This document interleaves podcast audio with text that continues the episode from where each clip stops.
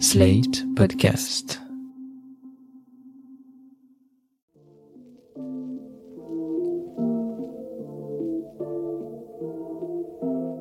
Salut et bienvenue dans New Deal, le podcast IFRI Slate TTSO qui décortique l'actualité américaine en compagnie de Laurence Nardon, responsable du programme USA à l'IFRI. Bonjour Laurence. Bonjour Romain. Alors Laurence, on connaît les bizarreries du calendrier électoral américain. Biden a été investi en janvier dernier, en 2021, mais l'élection avait eu lieu deux mois auparavant, en novembre 2020, il y a tout juste un an. Et donc, on voit déjà fleurir des bilans de son action, même si honnêtement, c'est un peu tôt pour faire un bilan. Mais plusieurs événements récents ont marqué des étapes importantes et contradictoires de son mandat. Premièrement, les élections de la semaine dernière qui n'ont pas été très bonnes pour les démocrates et qui confirment la faiblesse du président dans les sondages. Et deuxièmement, et dans un sens contraire, le vote de sa loi sur les infrastructures vendredi dernier, le 5 novembre, et qui a été un indéniable succès. Donc défaite électorale d'un côté, victoire politique de l'autre, et c'est difficile de voir ce que les démocrates doivent faire d'ici aux élections de mi-mandat dans un an. Est-ce qu'il faut que l'administration Biden recentre sa politique ou au contraire qu'elle continue à défendre des projets plutôt à gauche dans le contexte Biden est en effet en berne dans tous les sondages depuis fin août. Hein. Le déclencheur, ça a été la débâcle en Afghanistan. À l'heure actuelle, 51,5% des Américains désapprouvent son action, contre 43% seulement qui l'approuvent. Et il y a très peu de réserves dans l'électorat pour augmenter ce pourcentage, parce que quand on regarde les indépendants, c'est-à-dire ceux qui ne se définissent ni comme démocrates ni comme républicains, eh le taux d'approbation du président tombe à 35%. Les analyses qui se multiplient ces jours-ci outre-Atlantique sont généralement très partisanes et vont d'ailleurs dans des sens opposés. Parce que pour les uns, les démocrates doivent absolument se recentrer pour refléter l'électorat des classes moyennes, alors que pour d'autres, c'est au contraire parce qu'ils n'ont pas été assez transformationnels que l'opinion américaine ne les suit pas. C'est d'ailleurs ce que dit Paul Krugman, donc ce prix Nobel d'économie qui est éditorialiste pour le New York Times, dans un article de la semaine dernière qu'il a titré Time to get moving. Pour les démocrates, c'est l'heure de se bouger. Alors Romain, sans prendre parti, on va essayer de passer en revue ces différentes analyses de l'état de la gauche américaine, parce que c'est décisif à la fois pour les élections de mi-mandat de l'année prochaine, 2022, mais aussi pour les présidentielles américaines de 2024. Et puis, ça permettra aussi, au passage, de mesurer les différences du panorama politique américain avec notre propre débat politique en ce début de campagne présidentielle française pour 2022. Super programme, Laurence. Alors, commençons par euh, ce qui est analysé euh, généralement comme un échec des démocrates dans les élections de la semaine dernière. Qu'est-ce qui s'est passé exactement? Et puis, dites-nous un peu de quelles élections il s'agissait. Oui, parce qu'il faut rappeler que tous les ans, il y a des élections aux États-Unis. Et la plupart sont regroupées au premier mardi de novembre. Cette année, il n'y avait pas d'élection générale au Congrès, il n'y avait pas d'élection fédérale, si vous voulez, ce sera l'année prochaine avec les midterms, mais il y avait quand même un très grand nombre d'élections locales à toutes sortes de postes, parce que on élit des représentants dans les branches judiciaires, législatives, exécutives, dans les États, dans les villes, dans les comtés, ça fait un nombre d'élections absolument gigantesque chaque année. Les plus importantes, c'était celles pour le poste de gouverneur de Virginie et de New Jersey, mais aussi les mairies de très nombreuses villes comme New York, Détroit, Minneapolis, Cleveland, etc. Et parmi toutes ces élections, la défaite la plus importante, c'est celle du candidat démocrate au poste de gouverneur de Virginie, non? Oui, parce que dans cet État, en novembre 2020, Biden a gagné de plus de 10 points par rapport à Trump. Et cette fois-ci, la semaine dernière, le candidat démocrate au poste de gouverneur, Terry McAuliffe, a perdu. Il avait déjà été gouverneur de Virginie entre 2014 et 2018. Le vainqueur, c'est un républicain, euh, Young Kin. Il a 54 ans, c'est un ex-banquier d'affaires. Sa fortune est estimée à 400 millions de dollars et c'est sa première élection. Et ce qui est intéressant, c'est que c'est clairement un membre des élites. Il a fait la Harvard Business School et jusqu'à récemment, c'était un républicain considéré comme plutôt modéré.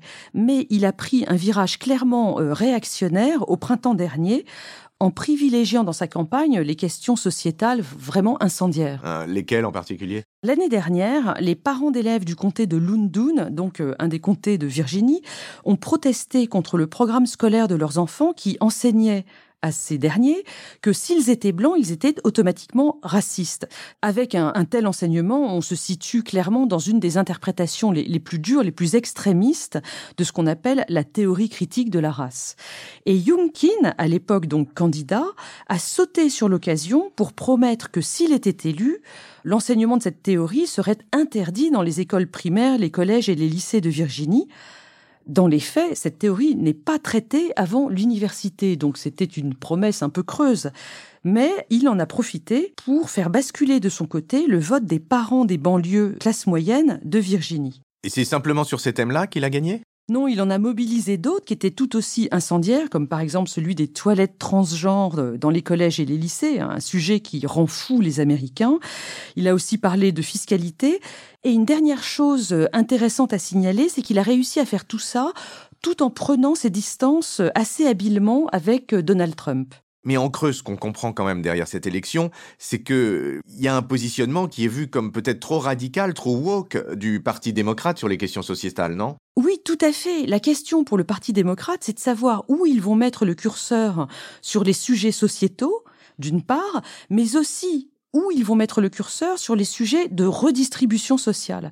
Et là, on quitte le sujet des élections de la semaine dernière pour vous parler du passage de la loi infrastructure dont vous avez parlé et qui est intervenu vendredi dernier, le 5 novembre, avec 228 voix pour contre 206 contre à la Chambre des représentants. Ça, c'est un grand succès pour Biden, non? C'est surtout un grand succès pour Nancy Pelosi, qui est la speaker de la Chambre des représentants, une grande élue démocrate. Elle a réussi à faire voter cette loi contre une opposition venue à la fois de la gauche du Parti démocrate, de la droite du Parti démocrate et des républicains, bien évidemment. J'ajoute que cette loi avait déjà été votée au Sénat en août dernier avec 69 voix pour sur 100 dont celle de Mitch McConnell, donc le chef des républicains du Sénat. Il y avait eu à ce moment-là, on était en août, un grand élan bipartisan qui s'est complètement évaporé à la Chambre euh, ce mois de novembre. Alors revenons un peu sur cette loi. Elle prévoit 1000 milliards de dollars, dont 550 en argent frais, euh, pas des réallocations, pour refaire les infrastructures du pays. Donc on va réparer les routes et les autoroutes et les ponts, on va améliorer l'accès Internet et réparer le réseau électrique. Il y a aussi 50 milliards qui sont prévus pour aider les régions à se protéger des feux de forêt, des inondations et autres effets du dérèglement climatique. C'est clairement la plus grande loi de remise en forme des infrastructures américaines depuis le programme d'autoroute que Eisenhower avait lancé en 1956. Oui, d'ailleurs, n'importe qui qui a été aux États-Unis peut témoigner du délabrement des équipements collectifs, des équipements électriques en particulier. C'est toujours très frappant de voir ces branchements euh, complètement anarchiques. Mais du coup, comment ça se fait que cette loi a été si difficile à voter? Le problème, c'est que les radicaux démocrates, ceux du Progressive Caucus, voulaient absolument voter cette loi sur les infrastructures en même temps que l'autre grande loi prévue par Biden et qui s'appelle Build Back Better. Cette loi-là, elle prévoit 1850 milliards de dollars pour ce qu'on appelle les infrastructures humaines, c'est-à-dire euh, les maternelles, un congé de maternité payé au niveau fédéral, etc., et de grandes initiatives sur le climat. Or, cette grande loi Build Back Better n'était pas encore prête à être votée et donc il refusait de voter la première loi, celle sur les infrastructures physiques, si vous voulez. Et à la fin, comment on s'en est sorti? Eh bien, c'est Nancy Pelosi qui a mobilisé le Black Caucus, c'est-à-dire euh, le regroupement des élus noirs de la Chambre, principalement démocrates, pour réussir à faire plier un certain nombre d'élus radicaux pour qu'ils acceptent de voter cette loi.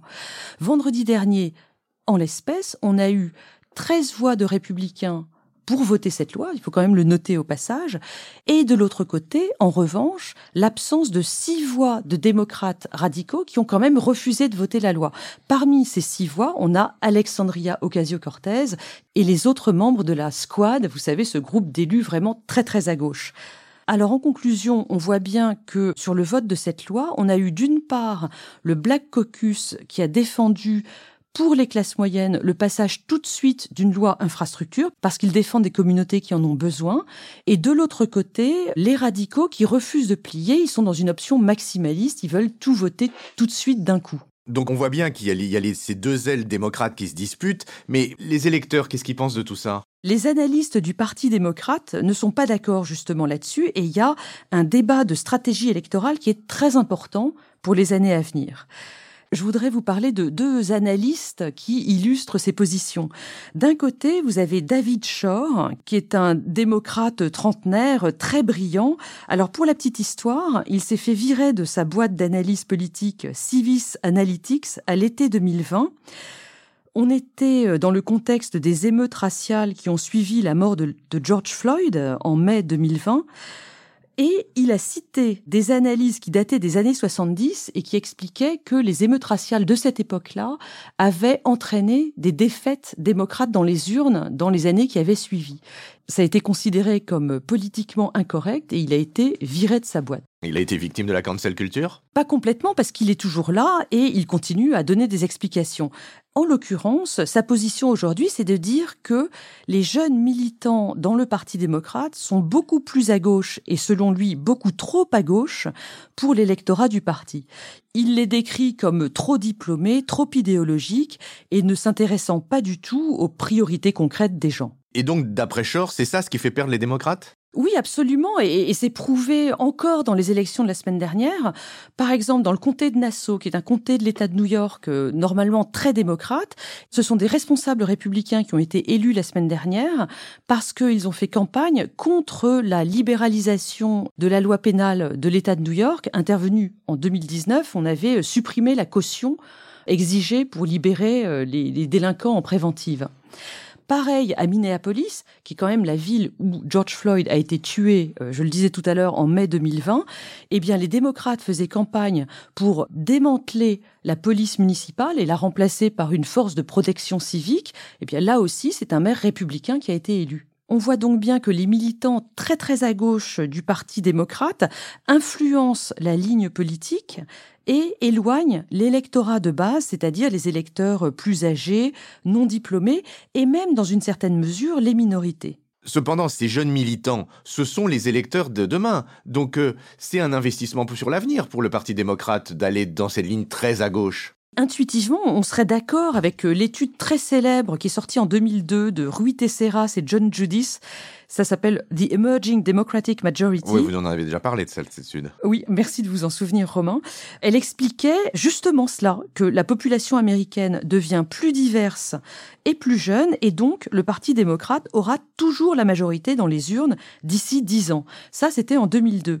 Mais on a vu ensuite que ces jeunes, en fait, ils votent pas autant que prévu et qu'en revanche, les grands réservoirs d'électeurs blancs, ruraux, d'âge moyen qui votent républicains, ils réussissaient à faire gagner des candidats comme Donald Trump. John Judis, l'un des auteurs euh, de l'étude qu'on vient de citer, a d'ailleurs publié une rétractation en 2015 avec une étude qui s'appelle cette fois-ci The Emerging Republican Advantage. Quel conseil vous donneriez, Laurence, aux démocrates? Je vais pas moi leur donner un conseil, mais David Shore, lui, leur conseille d'être plus à l'écoute de leurs électeurs dans la conception du programme et du message du parti. Le parti devrait notamment écouter les électeurs des classes moyennes non diplômées, ce qu'on peut appeler la working class. Et en ce qui concerne les minorités, David Shore dit il faut mieux écouter le Congressional Black Caucus que Black Lives Matter. Bon, alors ça, c'est pour David Shore, mais vous nous aviez parlé d'un deuxième analyste. Oui, un qui n'est pas d'accord avec lui, c'est Steve Phillips, le fondateur de Democracy in Color, qui euh, se mêle lui aussi euh, d'analyser et de conseiller le Parti démocrate pour sa stratégie. Selon lui, les minorités constituent au contraire un réservoir de vote radical très important. Et le parti ne doit pas atténuer son programme de gauche pour récupérer le vote des modérés, il doit à l'inverse conserver un message très radical pour aller chercher les jeunes noirs et les jeunes latinos qui sont, selon lui, sur cette ligne.